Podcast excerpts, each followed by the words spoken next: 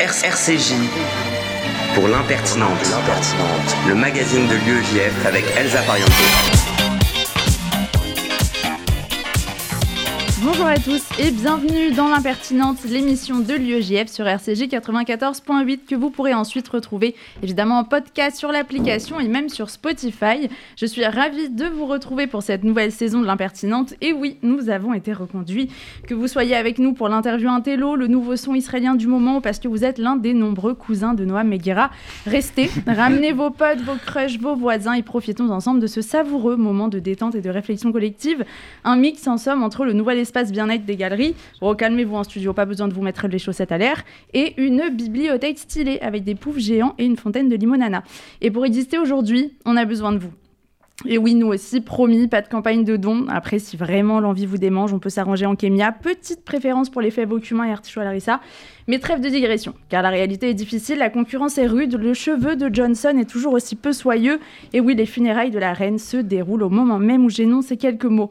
À tous les amoureux de la couronne, des corgis et des total look pastel, pensez à vous. Les lâches vacillent, mais le danger est souvent surmonté par ceux qui osent noblement, avait lancé Elisabeth II.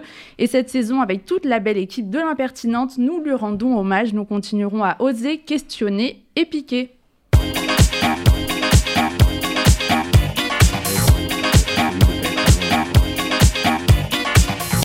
Au sommaire, ce midi, nous recevrons dans un instant Alexander Kerry, journaliste en Ukraine pour le Kiev Independent.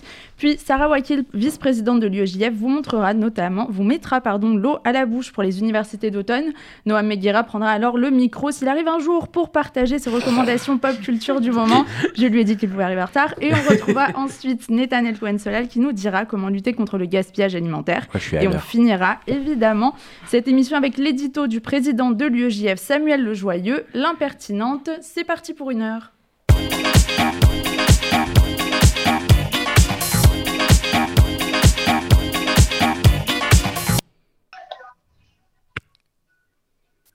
Et on retrouve tout de suite Alexander Kerry. Bonjour. Bonjour. Vous êtes euh, journaliste en Ukraine depuis plus de six ans et vous travaillez pour le Kiev Independent, journal ukrainien en langue anglaise. Un devoir d'informer, de transmettre ce qui se passe du côté ukrainien, du côté euh, des victimes, euh, qui a pris une dimension d'autant plus importante évidemment depuis le début de l'agression russe le 24 février dernier. Vous en parlez d'ailleurs dans votre carnet de bord de la résistance ukrainienne, paru cet été aux éditions du Nouveau Monde. Nous allons aujourd'hui faire un point de ce qui se passe sur le terrain, sur le sol ukrainien après plusieurs mois de guerre. Pour commencer, le mot qui revient le plus en ce moment quand on entend parler de l'Ukraine, en tout cas dans les médias français, euh, c'est le tournant, celui d'une reprise de terrain par les forces ukrainiennes. Euh, très concrètement aujourd'hui, euh, qu'en est-il? Est-ce que vous êtes en accord avec ça? Et quels sont les éléments qui l'attestent? Alors concrètement, je suis, je suis, en accord avec ça dans le sens où effectivement depuis bien depuis deux semaines, notamment au nord-est de, de l'Ukraine, toute la région de Kharkiv a été libérée. Euh, et surtout, depuis hier, finalement, les troupes ukrainiennes ont pu passer la, la rivière Oskil. Alors, je sais que euh, tous les auditeurs ne sont pas nécessairement au courant de la, des détails de la géographie ukrainienne, mais là où c'est important, c'est simplement qu'une rivière, généralement, c'est un obstacle très compliqué à passer euh, dans des offensives militaires. Et le fait que les Ukrainiens aient finalement sécurisé la zone, arrivent à sécuriser la zone autour de la rivière Oskil, euh, c'est plutôt bon signe pour les Ukrainiens. Voilà. Euh, sinon, l'offensive dans le sud continue. Alors, pour le nord-est, il, y a plus de 8000 euh, km qui ont été libérés. Pour le sud, dans la région de Kherson, on parle de 500 km qui sont libérés.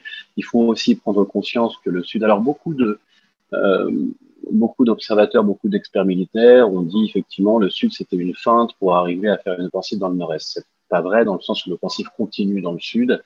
Euh, et c'est beaucoup plus dur en fait pour les forces armées ukrainiennes euh, parce que le plus gros des troupes russes en fait se trouve autour de Kherson et cherche à défendre Kherson. Et est-ce que aujourd'hui, quotidiennement, euh, des civils ukrainiens sont encore ciblés par la Russie? Quotidiennement, oui, parce que c'est la réponse presque automatique de la Russie dans ces cas-là, puisque à chaque fois qu'une défaite militaire a lieu, ils se vengent sur les civils. Alors, je pense qu'on en parlera sans doute, euh, sans doute après, notamment au niveau des crimes de guerre. Euh, mais s'il s'agit effectivement de bombardement, ben, c'est l'arme préférée des Russes depuis, bien, j'ai envie de revenir même depuis les guerres en Tchétchénie. Euh, C'est-à-dire que la, technique russe, la tactique russe militaire, c'est de raser les villes, après d'envoyer l'infanterie euh, pour, euh, entre guillemets, je déteste ce mot, mais entre guillemets, nettoyer euh, les, forces armées qui sont, qui sont là et puis commettre des, crimes de guerre en masse. Donc, c'est une technique qui a été éprouvée par la Russie, je dirais, depuis effectivement et depuis le, régime de, Poutine, depuis les guerres en Tchétchénie dans les années 90, et qui, après ont été répétées à Alep, qui ont été répétées à Grozny, Alep, etc. etc. Donc, ce qu'on a pu voir à Mariupol notamment, ce qu'on peut voir, même ce qu'on a pu voir à Izium, euh, et ce qu'on peut voir même aujourd'hui à Kharkiv, c'est simplement, euh, euh, encore une fois, une espèce de, euh, pas de répétition générale, mais, mais, mais d'application des techniques de guerre qui ont été appliquées par Poutine depuis, euh, depuis les années 90. Évidemment, euh, les, images qui nous choquent énormément depuis euh, plusieurs jours, c'est celle d'Izium. Euh, pour rappel, les autorités ukrainiennes ont fait état vendredi de 450 corps de civils portant des traces de morts violentes et de tortures qui ont été enterrés dans un bois. le chargé des droits humains ukrainiens a évoqué probablement plus de 1000 citoyens ukrainiens torturés et tués dans les territoires libérés. quelles sont vos dernières informations sur ce drame, à la fois sur l'identification où en est-on et quelles suites seront données à tout ça? Alors, les dernières informations qu'on a, c'est que, en effet, sur ces, alors exactement, il y aurait 40, 445 euh, corps qui auraient été exhumés jusqu'ici, euh, qui ont été exhumés, pardon, jusqu'ici. Euh, sur ces corps, dans une, une, fosse commune, il y avait une fosse commune avec 17 soldats ukrainiens, et le reste sont des, des, tombes séparées, donc des tombes creusées assez, assez peu profondes ce sont des tombes séparées où effectivement il y a des familles qui sont qui sont enterrées là. Euh, on a retrouvé notamment, alors pas nécessairement pour les familles parce que euh, il s'avérerait que les familles qui ont été retrouvées sont en fait des victimes de bombardements euh, qui auraient été enterrées là, mais en effet, on trouve en tout cas les, les, médecins qui sont sur place, les, les, enquêteurs qui sont sur place, pardon, ont trouvé des, traces de, torture dans le sens où eh bien, quand un cadavre est retrouvé avec euh, euh, une corde autour du cou ou, les mains liées derrière le dos, eh bien, ça indique forcément, voilà, torture, ça indique forcément une, mort qui n'est pas due, effectivement, bombardement et ce genre de choses. Maintenant, ça va prendre du temps. Ça va prendre du temps. Pourquoi? Parce que euh, la plupart des tombes n'étaient pas marqués. Et euh, c'est un détail un peu macabre, mais, euh, mais souvent dans ces cas-là, ce qu'ils font, c'est enfin, ce que les Russes font, c'est qu'ils mettent juste un numéro. Euh, par contre, ce qui est inquiétant, c'est qu'effectivement, quand les numéros atteignent 3000 euh, ou 4000, quelque chose comme ça, on peut, se demander ce qui s'est passé pour les 4000 avant.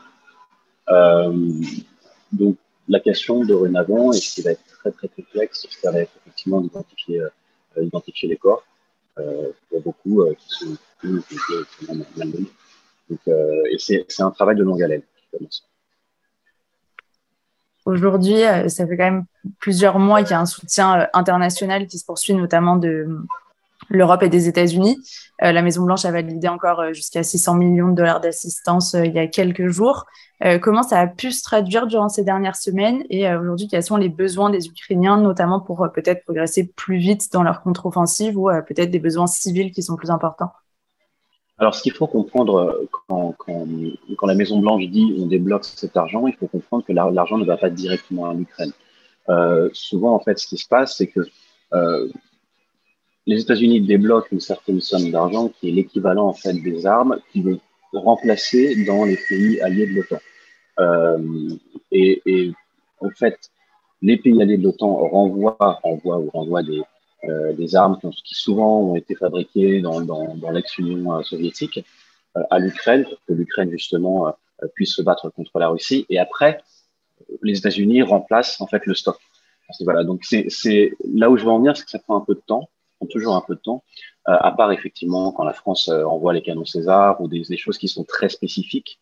Euh, et, et c'est d'ailleurs aussi le grand débat avec l'Allemagne euh, qui a été euh, à qui on a reproché euh, longtemps et on, continue de reprocher, notamment à Scholz, le chancelier allemand, vient de, de ralentir cette, livraison d'armes. Ce qu'il faut, ce qu'il faut comprendre ici, c'est que l'argumentaire allemand, c'est que l'Ouest n'a pas envoyé d'armes fabriquées à l'Ouest. Alors c'est un argument un peu fallacieux, dans le sens où aujourd'hui, oui, les pays d'Europe centrale, les pays d'Europe de l'Est, les pays baltes ont envoyé euh, un arsenal qui date de, l'époque soviétique. Euh, mais c'est un argument fallacieux de la part de, de la part de l'Allemagne dans le sens où euh, c'est pas c'est pas parce que personne ne le fait qu'il faut pas le faire.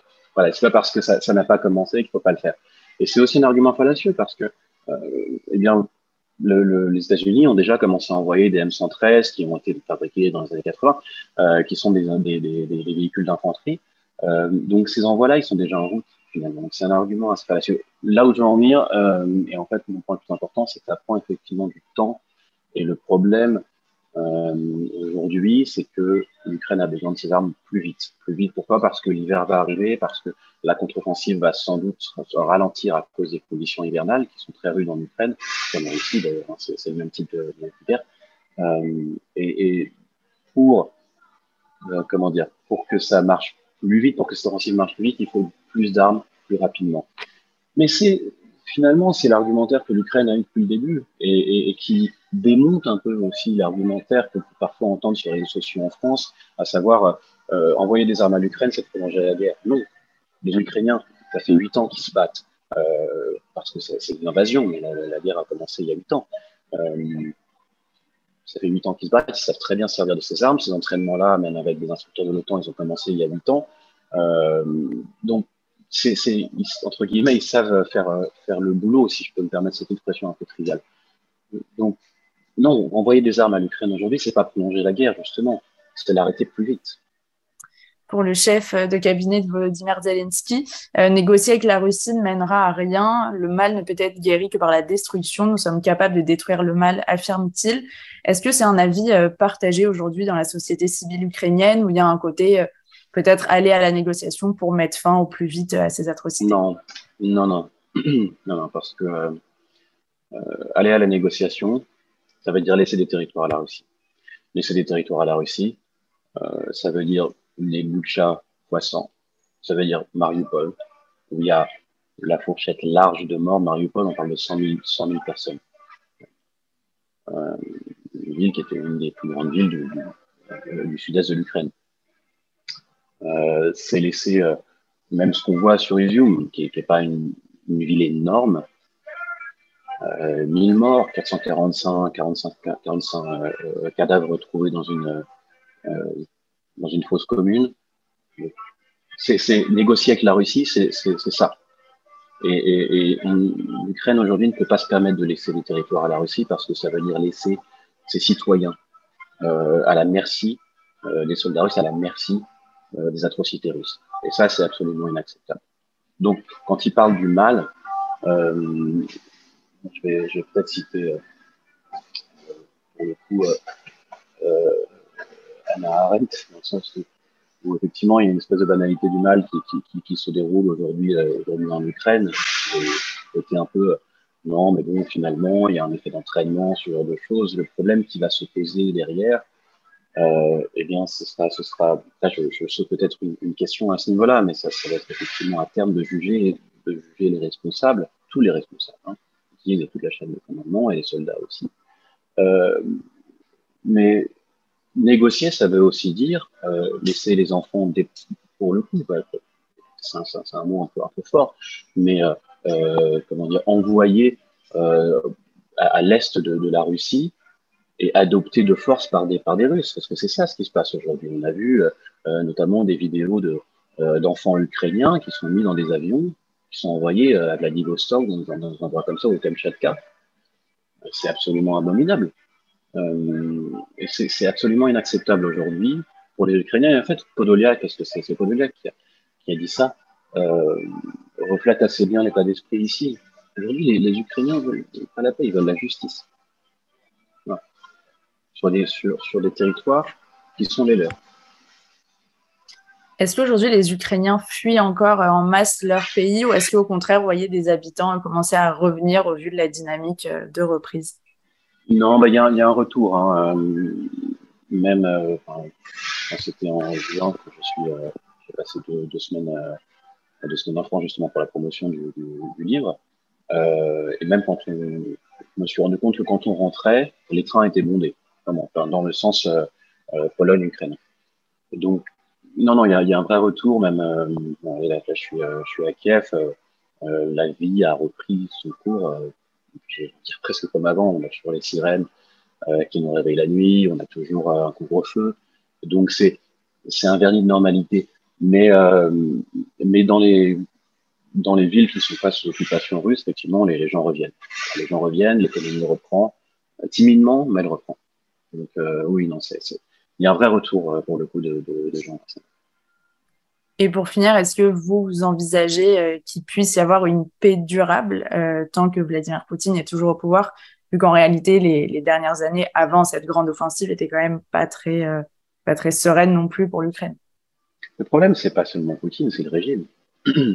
C'est, euh, je, je, crois sincèrement que euh, une victoire ukrainienne pourrait amener à une défédéralisation de la Russie, dans le sens où euh, ça montrerait effectivement euh, eh bien que Poutine n'est pas tout puissant. On le voit déjà d'ailleurs, on le voit déjà, même le haut sommet récemment à Saint-Marcande, euh, où, euh, où, il a dû attendre des, leaders d'Asie centrale qui ne sont pas extrêmement importants, en fait, pas aussi importants, je veux dire, que la Russie au niveau international. Euh, c'est un signe. C'est un signe que sa puissance, en tout cas, que son image commence à vaciller. On peut voir Ramzan Kadyrov, euh, le sbire de, de Poutine, qui, dit, mais de toute façon, il va falloir que je parle, que, je parle au, Kremlin, avec une espèce d'insolence, finalement. Euh, je crois sincèrement que ça peut amener, ça peut amener à ça. Et, finalement, on assistera, je crois, à la mort d'un empire. Pour moi, la, guerre en Ukraine, ce qui, se passe aujourd'hui, c'est une guerre coloniale euh, de la part de la Russie envers l'Ukraine. Si l'Ukraine montre que la Russie n'est pas toute puissante, euh, l'empire russe, en tout cas le, le, les rêves d'empire de Poutine, commencera à s'effondrer. En revanche, le problème, c'est que même si Poutine disparaît, le régime ne disparaîtra pas. L'état d'esprit impérialiste et impérial de la Russie, plutôt, ne disparaîtra pas. Et même si, par exemple, quelqu'un comme Navalny est élu, il faut, il faut lire ce que Navalny a écrit sur l'Ukraine. Euh, il y, a, y, a, une phrase en Ukraine qui, qui tourne beaucoup, c'est euh, la libéralité des Russes s'arrête aux frontières de l'Ukraine. Dans le sens où même les bons Russes, entre guillemets, ou des Russes libéraux, sont tous d'accord sur le fait qu'il faut continuer à garder la Crimée. Que de toute façon, c'est l'Ukraine, c'est pas tellement un pays. Donc, euh, c est, il faut, il faut arriver que la Russie finalement déconstruise ce schéma-là, déconstruise ce schéma impérial. Euh, ça prendra du temps. Ça prendra du temps. Et, et quand Podoliak justement parle de la destruction, le problème c'est que la Russie ne comprend que le rapport de force depuis, depuis, depuis sa fondation, on n'a compris que le rapport de force. Elle s'est fondée quand même, il faut quand même pas oublier que le, le, le duché de Muscovie, de, de Muscovie euh, s'est fondé euh, avec l'aide euh, des hordes mongoles qui, euh, qui, qui pillent et détruit tous les, toutes les principautés slaves autour. Ivan le Terrible, il porte son nom pour, pas pour rien. Enfin, euh, et c'est là, où je veux en venir, c'est que c'est quelque chose qui est extrêmement enraciné dans, la culture russe, espèce de virilisme extrêmement toxique. Euh, voilà. Donc, en fait, la journée, c'est qu'il y une vraie, il y, aura un vrai travail de déconstruction à faire. Et le problème, c'est pas seulement Poutine. Le problème, c'est euh, c'est le régime qui l'a amené là.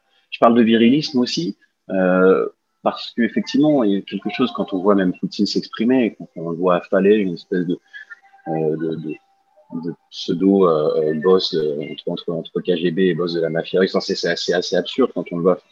Ça se tient très mal. Euh, mais là où je veux en venir, c'est qu'il y a toujours ce côté-là. Il y a toujours ce côté qui est très, très, euh, très enraciné dans, dans, cette culture russe. Et, ça prendra une génération, deux générations à, à déconstruire. Donc, effectivement, euh, après une victoire potentielle de l'Ukraine, il faudra effectivement déconstruire, je crois, euh, la Russie, ou en tout cas les rêves d'empire et faire comprendre à la Russie que c'est en fait finalement un pays comme les autres. Merci beaucoup d'avoir été avec nous, Alexander Kerry. Je rappelle, vous êtes journaliste au Kiev Independent. Merci à vous. Merci. Merci à vous.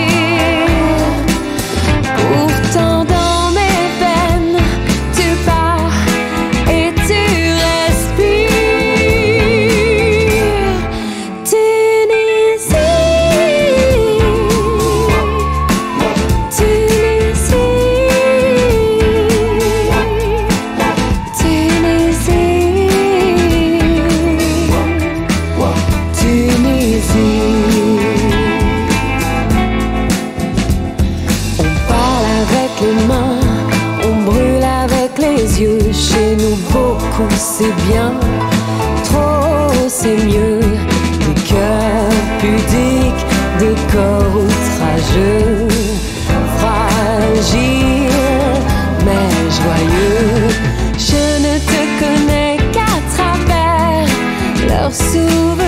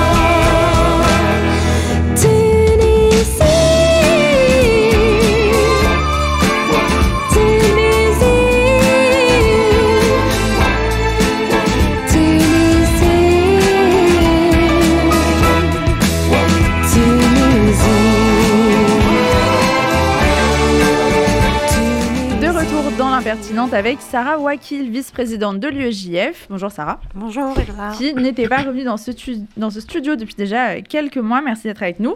Il me semble que la rentrée est déjà bien enclenchée, euh, avec son lot de complications et de renouveau, et que vous préparez aussi de beaux projets pour permettre aux étudiants de se retrouver. Bonjour Elsa, bonjour à tous. Effectivement, la dernière fois que je suis venue derrière ce micro, je vous parlais du congrès national de l'UEJF, pendant lequel nous avons été élus au bureau exécutif national. Eh bien, dix mois après, me voilà de retour pour vous parler d'un tas de projets palpitant. Alors déjà, merci beaucoup pour l'accueil. Alors raconte-nous comment se passe la rentrée pour les étudiants et pour l'UEJF. Je sais que chaque année, euh, la rentrée signifie autant renouvellement de section que problème d'absence pour les fêtes de début d'année. Comment rassembler aujourd'hui aussi euh, les étudiants et les aider à vivre leur scolarité pleinement? Tu l'as dit, la rentrée a été mouvementée. Les pré-rentrées ont été l'opportunité de rencontrer de nouvelles personnes à Paris 1, à l'Université de Paris-Cité, à l'UPEC et bientôt à Assas, demain et mercredi. Chaque section se mobilise, se renouvelle et ont besoin de nouveaux militants bien déterminés pour faire autant la fête que des actions sensées. Si ça parle à quelqu'un qui nous écoute, il peut nous envoyer un message, un appel, un mail et même un pigeon voyageur. On tâchera de le rattraper et y répondre. Tu parlais aussi du, problème des absences pendant les fêtes. En ce qui concerne Rosh Hashanah et Yom Kippour, il existe une, circulaire qui a été édictée dans laquelle trois fêtes juives sont reconnues et inscrites dans le calendrier, dont les deux fêtes citées. La laïcité ne peut pas empêcher un étudiant juif de faire ces fêtes-là.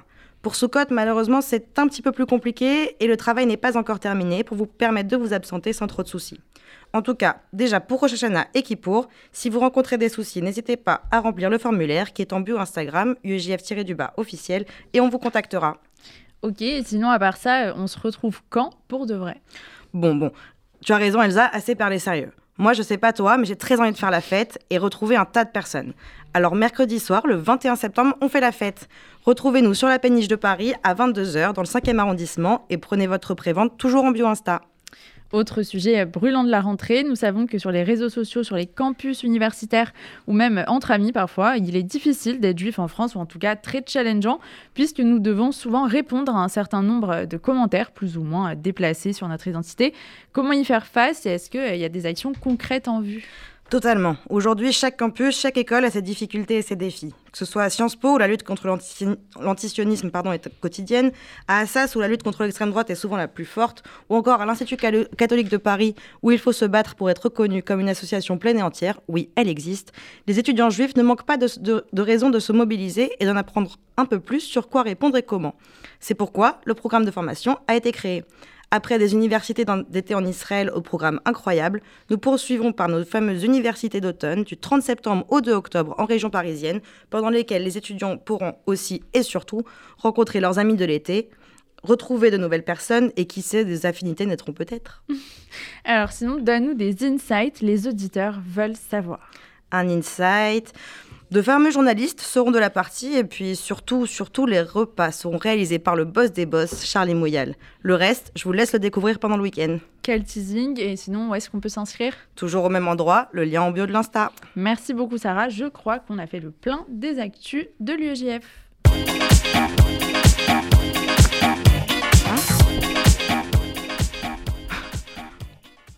Noam, bonjour. Bonjour. Oui, Noam, c'est toi. Alors, un qui n'a pas changé pendant l'été, évidemment, c'est Noam Meguira qui, pour bien commencer l'année, m'a envoyé son papier à 12h50. On note l'effort. Aujourd'hui, tu nous parles montre, crypto-monnaie, influence et pêche. On part sur un méli-mélo, visiblement. Voilà, J'étais pas prêt. Bonsoir Elsa, bonsoir les Reys. Quelle joie d'enfin vous retrouver en ce lundi 19 septembre. Il y en a qui ont prolongé les vacances visiblement. Une rentrée le 19 septembre. Sartec, la dernière fois que j'ai vu ça, c'était à la fac.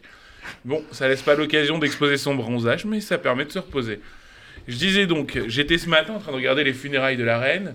Non pas par choix, parce qu'honnêtement, je ne comprends pas le d'elle.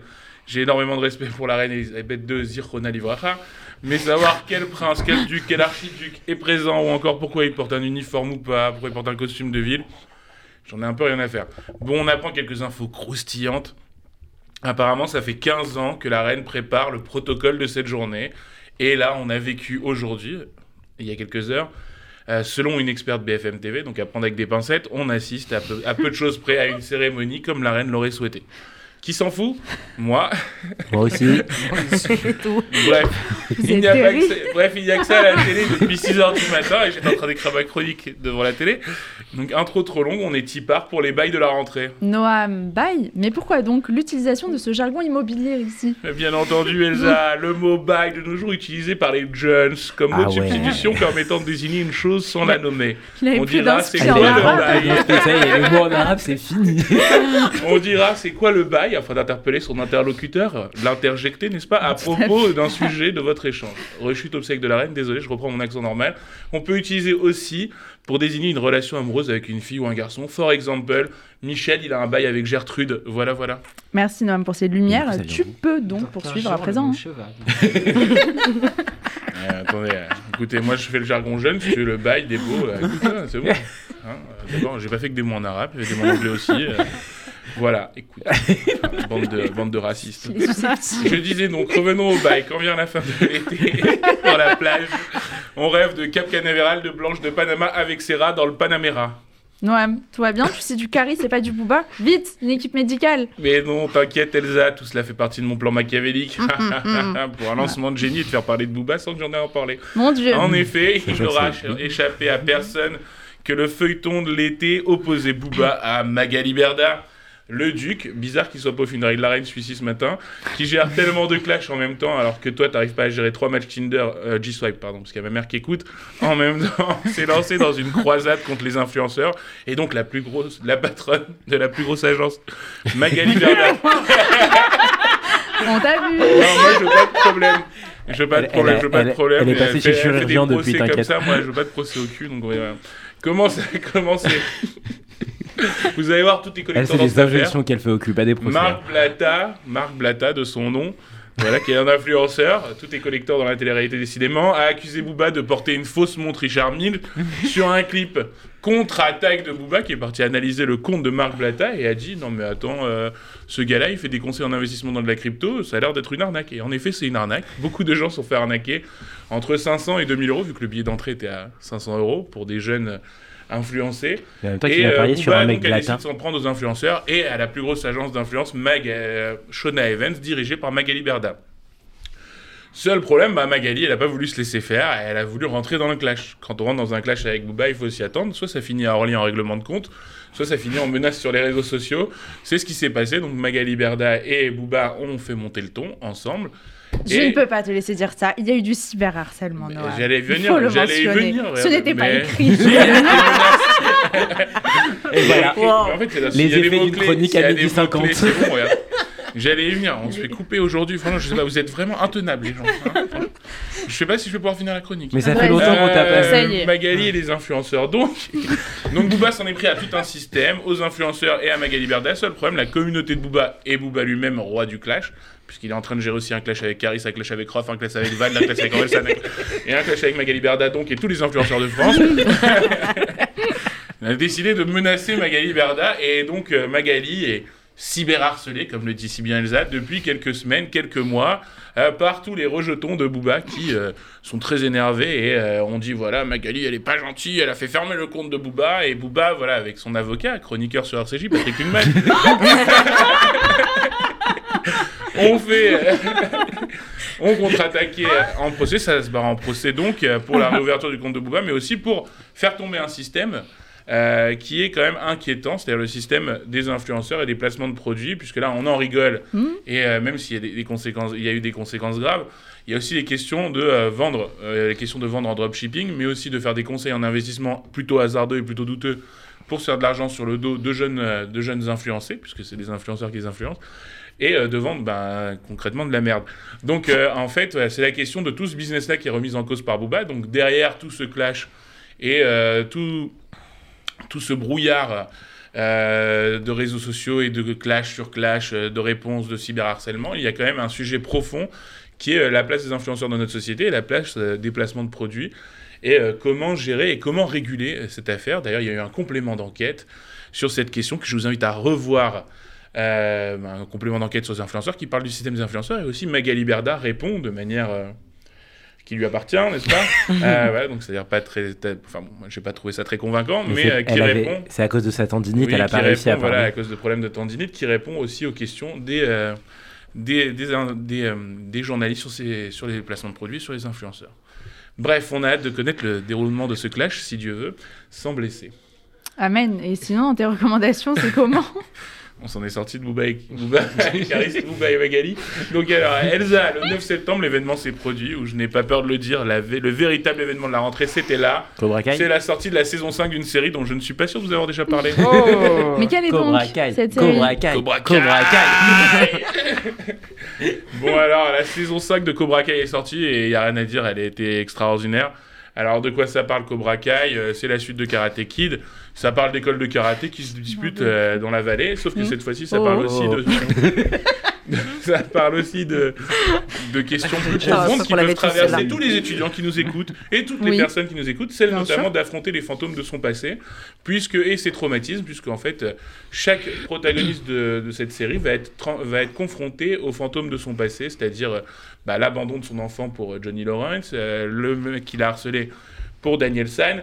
Enfin, toutes ces questions-là, et aussi la question de la transmission. Donc, la question de la transmission, de, que, de ce qu'on veut transmettre aux jeunes, de ce qu'on veut laisser, et de comment on se réapproprie la transmission, mais aussi, puisqu'on parlait d'influenceurs, des questions d'influence et d'influence néfaste euh, sur une jeunesse de certains dojos de karaté. Voilà, bien sûr, ça parle de karaté, donc il y aura des combats. C'est vachement bien, euh, je vais arrêter d'en parler parce que tout le monde se fout de ma gueule, mais je vous conseille donc vivement, sinon je vais t'envoyer Booba pour me faire mater la saison 5. C'est pas beau ça. Sinon, euh, ça parle de. Bah non. Et une fois qu'on aura fini cette formidable série, euh, faut pas le bêtiser, les gars, euh, est-ce qu'on a d'autres choses à regarder, Noam, quand même? Et, euh, c'est vraiment c'est une Parce rentrée. qu'on on euh, a foi en tes conseils. on patauge un peu. Euh, Qu'est-ce qu'on peut regarder? On peut regarder House of Dragon, qui est le spin-off de Game of Thrones, donc un préquel qui raconte comment la maison Targaryen est arrivée au pouvoir et a pris le pouvoir sur Westeros, mais aussi est tombée.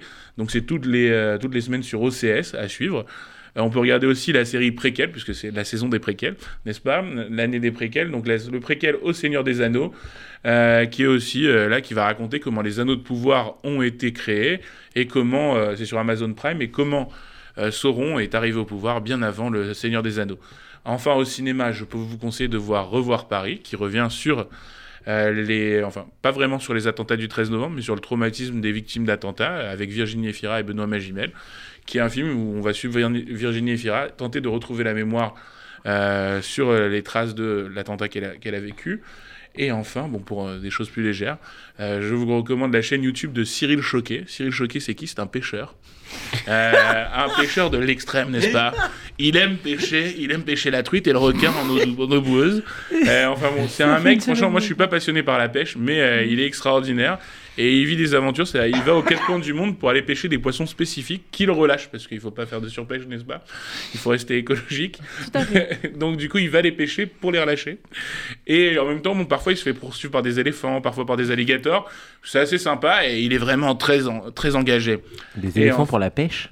Ouais. Et enfin, je vous conseille un chanteur, un chanteur, euh, un chanteur Ah. lover qui s'appelle Nassim, euh, qui fait un peu du R&B à l'ancienne, et notamment sa chanson Osoboko, qui est un peu un résumé de Shabbat. Ça commence comme un repas de Shabbat. Euh, ça dit, euh, comment, est-ce que tu as kiffé l'Osoboko J'ai tout fait moi-même. Puis ça termine comme une mitzvah de Shabbat. Voilà, c'est tout pour moi. Ah. Allez C'est tout pour moi, et euh, à dans deux semaines pour d'autres infos euh, croustillantes sur la culture. C'est Camille, dans deux semaines. Je sais pas, dans un mois. Merci beaucoup Noam et on se retrouve tous après le son de l'été Calm Down de Rema.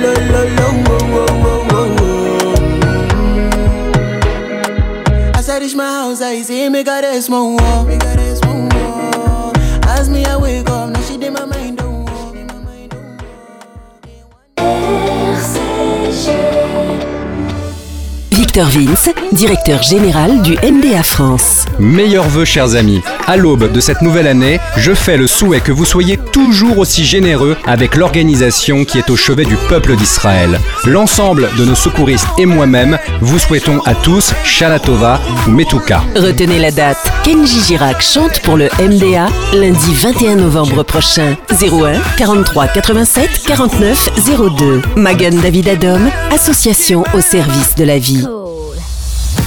Tous les vendredis à 13h30, vous avez rendez-vous avec votre animateur.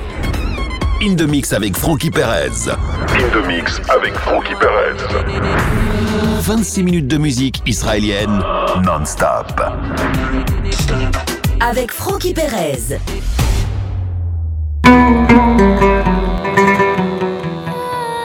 Vous aimez l'histoire Celle des Juifs de Tunisie vous attend dans le prochain numéro de l'Arche, septembre-octobre. De Carthage, qui doit être détruit, au magnifique de Michel Boujna, tout y est. Les grandes familles, les paysages, la cuisine, les superstitions et évidemment le kiff. Et n'oubliez pas de vous abonner, 50 euros pour 6 numéros. Renseignements www.larchemag.fr Faites-vous connaître, faites-vous entendre. Ouvrez une vraie visibilité à votre entreprise, votre association, votre projet. RCJ est là pour trouver avec vous la solution clé en main. Spot radio, campagne publicitaire, publi-reportage, sponsoring d'émissions, nous serons à vos côtés pour élaborer ensemble la meilleure des stratégies pour vous faire connaître. Appelez notre régie publicitaire au 06 03 47 98 36.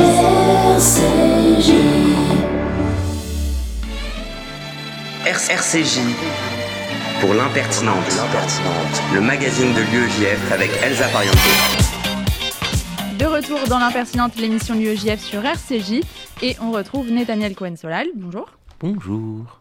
Qui fait ça? Comme d'habitude, euh, Neta va nous faire la surprise du sujet. Alors de quoi on parle aujourd'hui? Y aura-t-il une recette? Alors, vous le savez, on ne parle que de ça depuis la rentrée. La semaine prochaine, c'est la journée internationale contre les pertes et le gaspillage de nourriture. Pour l'humanité et pour la planète. Moi, je l'ai fait à chaque fois. hein. oui, le gaspillage alimentaire, il faut en parler. Surtout quand on est cuisinier. Ah, c'est bien ça. Enfin, un sujet responsable. Merci. De rien, Elsa, j'imagine, mais c'est vrai, il faut faire attention. Aujourd'hui, le gaspillage alimentaire, c'est 14% des aliments produits perdus entre la récolte et la vente au détail. 17% de la production alimentaire mondiale totale est gaspillée, dont 11% rien que chez nous, dans les ménages. Et c'est aussi 38% de l'énergie totale utilisée dans le système alimentaire mondial. Il est temps de changer les choses et à tous les niveaux. En quelques chiffres, pour être un peu plus précis, on parle de 10 millions de tonnes de déchets alimentaires, soit 15,3 millions de tonnes de CO2 émises. Et ça, c'est juste en France. Mais c'est aussi très cher. Un foyer gaspille en moyenne 100 euros de nourriture par an, soit un repas par semaine. Alors que ce soit pour les sous ou pour la planète, il est grand temps de faire des choses. Ok, et à part acheter euh, la fameuse machine à mettre sous vide là qu'on me vend sur Insta, euh, est-ce que tu as quelques conseils? Bien sûr, plein de petites techniques. Déjà, au moment de faire ses courses, c'est très important. Il faut avoir bien mangé. Le mieux aussi, c'est de faire son menu avant et de faire sa liste de courses surtout. Euh, il ne faut pas non plus oublier de bien vérifier votre frigo avant de partir. Ensuite, ne faites... euh, pardon, je me suis perdu dans ma chronique. Et pendant les courses, faites attention aux dates limites de consommation. Ah vraiment DLC et DDM, c'est pas pareil. Le DLC, c'est la conservation et le DDM, c'est pour les dates limites, mais vous pouvez largement dépasser. Et même pour le DLC, si vous dépassez de 2-3 jours, voire même d'une semaine, il n'y a aucun souci. Vérifiez vos produits avant de les jeter. Et une fois chez soi, plusieurs trucs à faire. Déjà, faites attention à l'endroit et surtout à la façon dont vous conservez vos aliments. 50% du gaspillage vient des fruits et des légumes. Et ce n'est pas étonnant, ce sont des aliments fragiles et difficiles à conserver. Il faut faire attention, chacun se conserve différemment. Enfin, pour faire attention aux dates limites, pensez à mettre un rappel sur votre téléphone après avoir ouvert un yaourt ou mis vos pâtes en tupperware. Et dernièrement, quand vous faites votre recette, attention aux quantités. Les pâtes, c'est 50 grammes en accompagnement, 100 en plat principal. Et le riz et les céréales, on compte 60 grammes, soit à peu près un demi-verre par personne. Et surtout, si tout ça ne suffit pas et que vous partez en week-end surprise à Bruxelles avec le frigo rempli, n'hésitez pas à aller au frigo solidaire le plus proche de chez vous pour laisser vos aliments.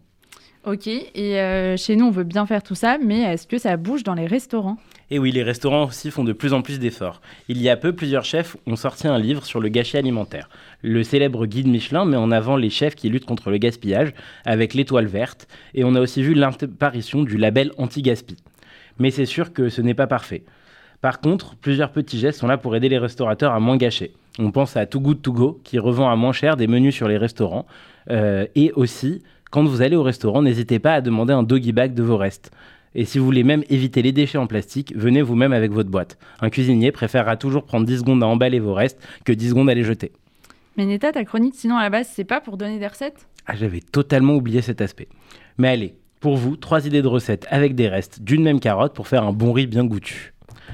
D'abord, un bon petit pesto avec les fans. Au mix, les fans de carottes, 300 g, le jus de citron et son zeste, 30 g de croûte de parmesan, des amandes torréfiées 100 g, du sel, du poivre, et on ajoute de l'huile au fur et à mesure, jusqu'à ce qu'on ait la bonne texture. Pour la peau, on fait chauffer l'huile, on met tout ça à la friteuse, une petite minute et 180 degrés. Un peu de sel à la sortie. Ensuite, on découpe une centaine de grammes en cubes pour faire revenir avec le riz. Et avec les restes des carottes, on va faire un bon bouillon de cuisson pour le riz. Pour ça, rien de plus simple. On prend un oignon avec la peau, un peu de céleri, le reste des carottes comme la queue et le poireau avec le verre. On porte à ébullition, on ajoute un bouquet garni, on laisse à petit feu 30 minutes et on filtre. La fin, euh, rien de plus simple. On fait revenir nos bons carottes avec le riz. Puis on couvre le riz avec trois fois son volume du bouillon qu'on a préparé avant. On laisse cuire jusqu'à évaporation. On ajoute le pesto et nos petites chips. Et bon appétit. Et pour moi, à bientôt. Merci beaucoup Nathaniel et on se retrouve après la chanson israélienne de l'émission, c'est Cute Boy.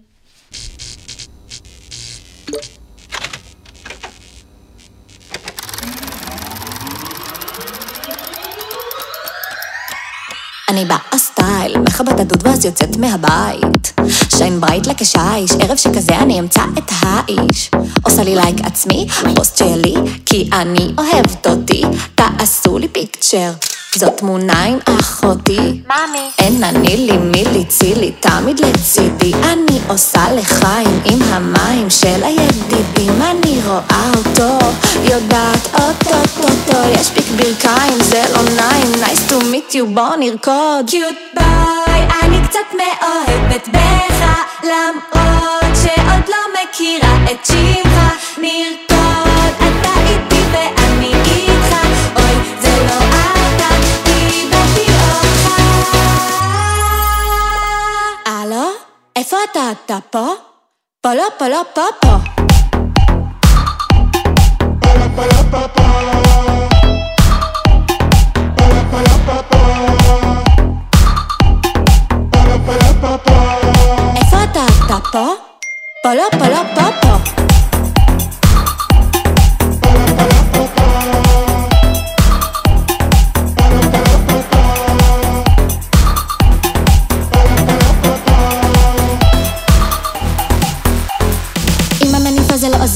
בוא נגיד לו קר לי, צר לי, יש לו מה לוהט, לא הבנתי איפה נעלם לו, ארץ לעולם לא, כולו ממוטט מכיתה ט', מה זה, איפה אפי, רק ללא חולצת פסים, אני שותה לחיים, נשפך מים, שמה קצת בדין, אני רואה אותו, יודעת אוטוטוטו, שהוא יגיע וישפיע, וואליה, מה עושות? איך אנחנו באותו לוקיישן ועדיין לא נוצר קונקשן מחפש את הלוואי אמן שאמת לאמת דר לא נואמת הלו? איפה אתה אתה? הלו? איפה אתה אתה? הלו? איפה אתה אתה? פה? פה לא פה לא פה פה קיוט ביי פה לא פה לא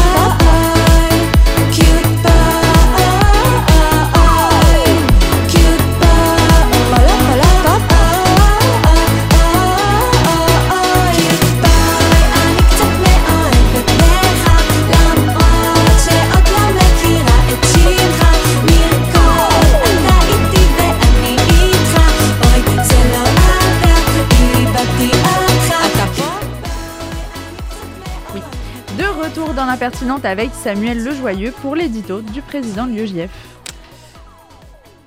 Je m'attendais à ce qu'on fasse quelque chose avant.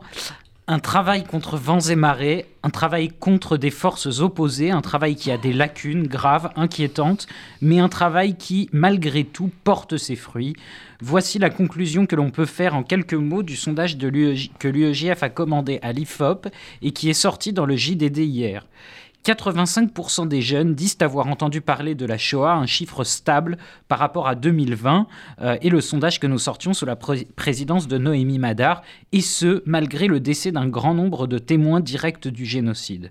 Au-delà des faits, c'est également l'importance de la transmission qui est enseignée, puisque 89% des jeunes en partagent la conviction.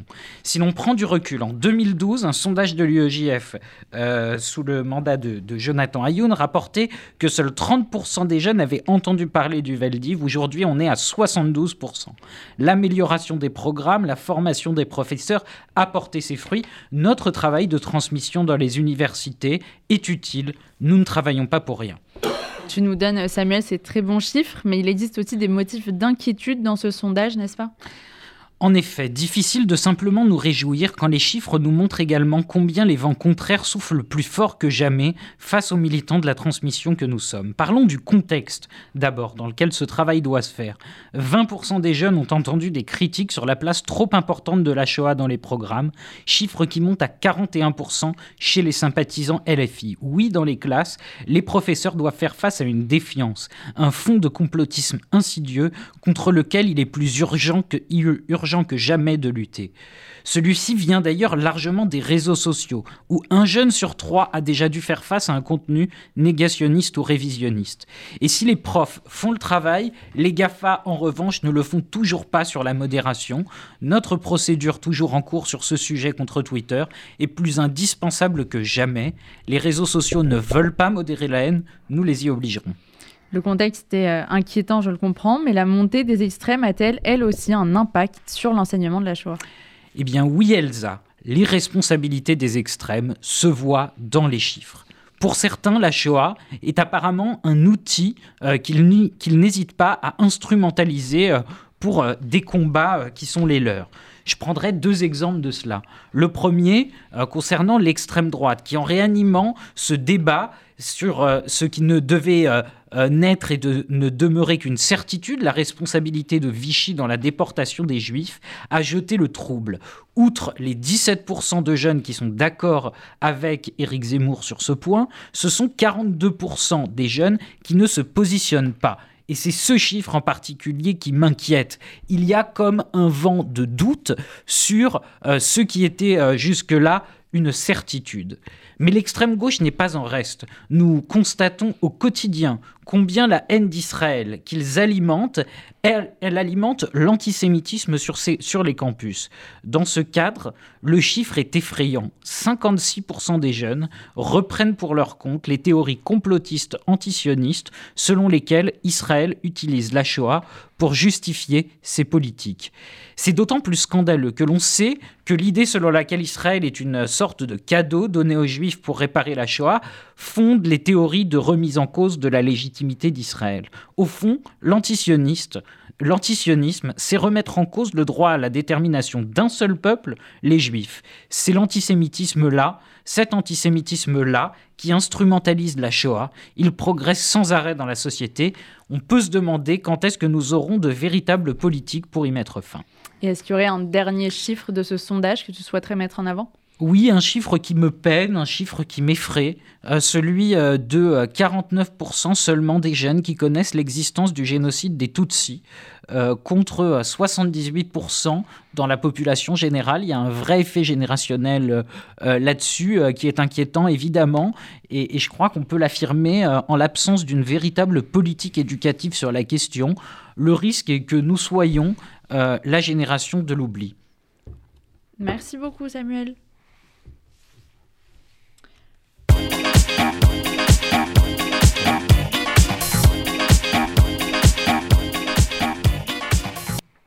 N'hésitez pas, il reste 1 minute 30 si, si vous avez un propos, une remarque, une plainte, euh, une indignation sur le gaspillage alimentaire, sur la reine Elisabeth, sur Magali Berda, c'est votre moment. Non, nous, on veut comprendre, Elsa, pourquoi ce truc de la reine Elisabeth t'intéresse autant? Où trouves-tu ta passion? Nous quatre ne comprenons pas. Mais Le je- peuple je- veut c'est très bizarre d'être entouré de gens qui, à ce point, ne s'y intéressent pas, alors que voilà, on voit des gens qui font quand même une queue de 14 heures pour aller s'incliner devant cette dépouille. Non, c'est juste qu'il y a un côté moment d'histoire de pas participer à ça, alors qu'on est à deux heures de train, les gars. Enfin, je, je ne comprends pas. Genre, on pourrait avoir une photo dans les livres d'histoire demain de nos enfants. Il pourrait se passer un gros truc là. Vous ne saisissez pas le moment. Et au-delà de ça, euh, respect. Enfin, je sais pas, la meuf a tout connu. La meuf est là depuis 40 000 ans, je ne sais pas. Et elle me passionne. Merci. Non, surtout, il y a quelque chose de touchant, effectivement, d'un oui. toucher qui touche tant de monde. Oui, Mais tout dit à fait. Cinq fois le mot toucher dans cette phrase, mais, mais c'est vraiment le côté. Ça a du Collectif. sens. Ouais. Donc, euh, donc on a envie, c'est vrai, on a envie de faire, partir de, de faire partie un peu de ce collectif, mais alors tout le monde vit quelque chose ensemble, il y a quelque chose d'assez Non, non, mais euh, moi je suis d'accord. Moi, j'en rigole, mais sur le moment d'histoire. Bien sûr que c'est intéressant en termes de moment d'histoire. Maintenant, après, c'est l'attachement à la reine Elisabeth en elle-même, et même l'attachement à la royauté et au roi et dans différents pays, ça c'est quelque chose qui moi me touche pas. C'est en fait Oui. l'iconisation. Bien sûr que c'est une icône et, et bien sûr que euh, tout ce qui se passe, bon, moi, c'est un moment d'histoire. euh, on connaît ça une fois dans une vie, ou peut-être deux fois Mm. parce que Charles il est un peu vieux. Mais euh, voilà, mais en tout cas, c'est bon, c'est quelque chose à vivre. Mais en même temps, bon, ben. Je partage pas non plus l'engouement euh, intersidéral que tout le monde a euh, des éditions spéciales euh, depuis 6h du matin, c'est-à-dire TF1 France 2 depuis 6h du matin, il y a que ça. Euh, BFM, euh, il y a que ça et des experts. Et en plus, franchement, bon, alors après, chapeau à eux parce que je ne comprends pas ce qu'ils ont à dire pendant des heures.